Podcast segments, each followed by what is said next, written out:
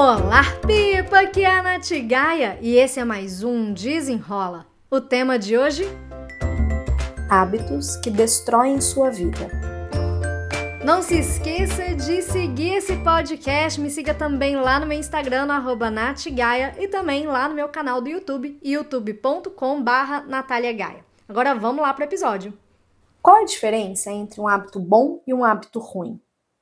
Se a gente for pensar, é, o hábito bom ele traz benefícios para gente, mas o hábito ruim também traz algum tipo de benefício, porque senão a gente nem ia repetir.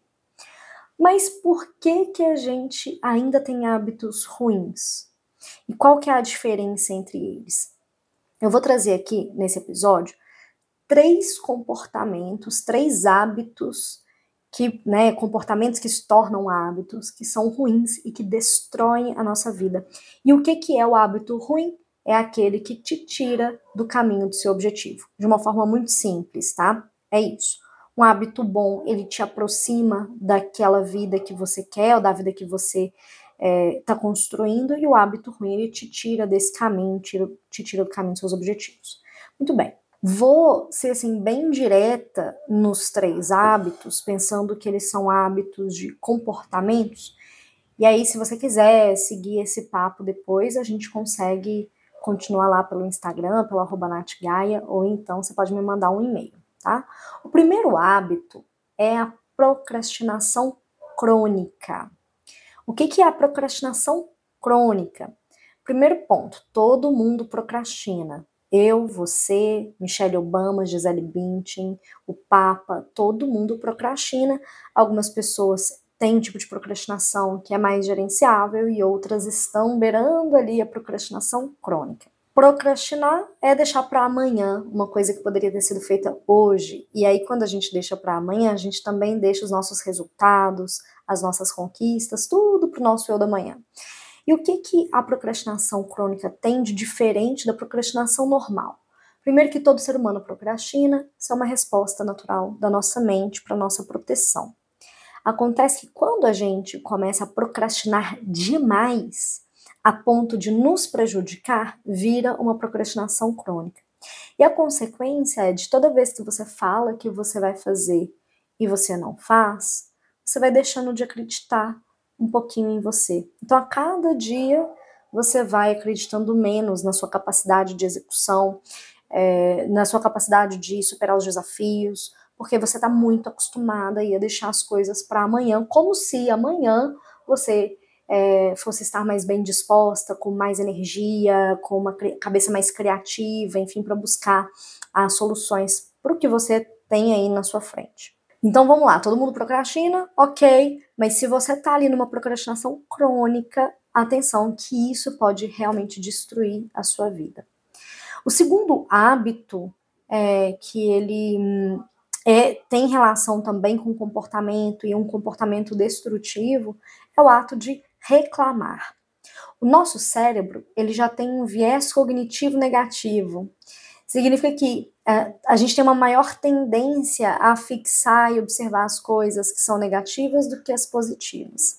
Inclusive, você pode ver no seu dia a dia mesmo, às vezes um dia que foi super bacana para você, com, ou assim, foi um dia neutro, mas no final do dia caiu uma chuva danada e na hora que você estava saindo do trabalho, você pisou numa poça d'água e seu pé encharcou. Ou você nessa situação, né? o dia foi bom ou o dia foi neutro, e aí no final do dia você vai correr para pegar o transporte público, vai correndo e perde o ônibus. Ai, quantas vezes isso já não aconteceu comigo? E a gente com o, o cérebro com viés negativo, a gente faz o quê?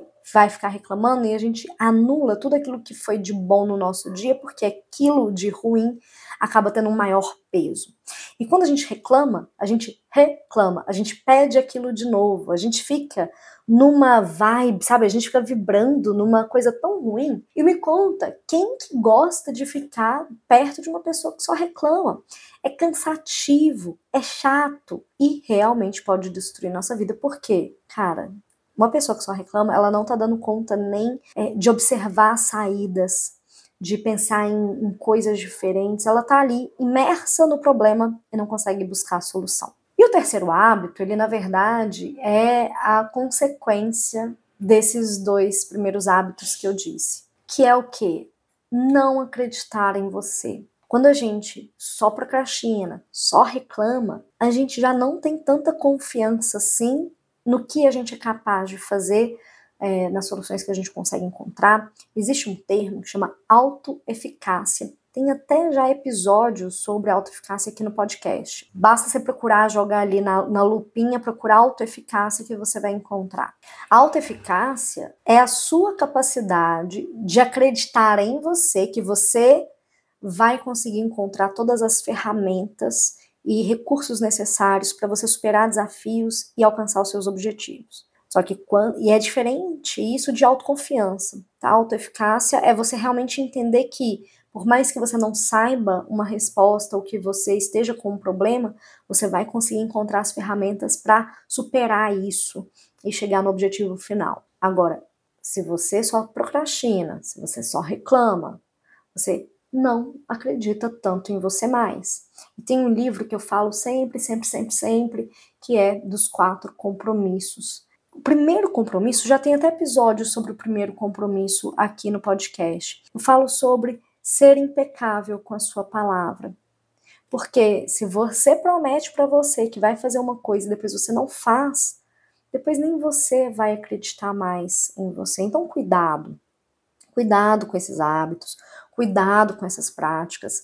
Se você lembrar de mais um hábito que pode destruir sua vida, vai lá no meu Instagram me contar lá no Natigaia.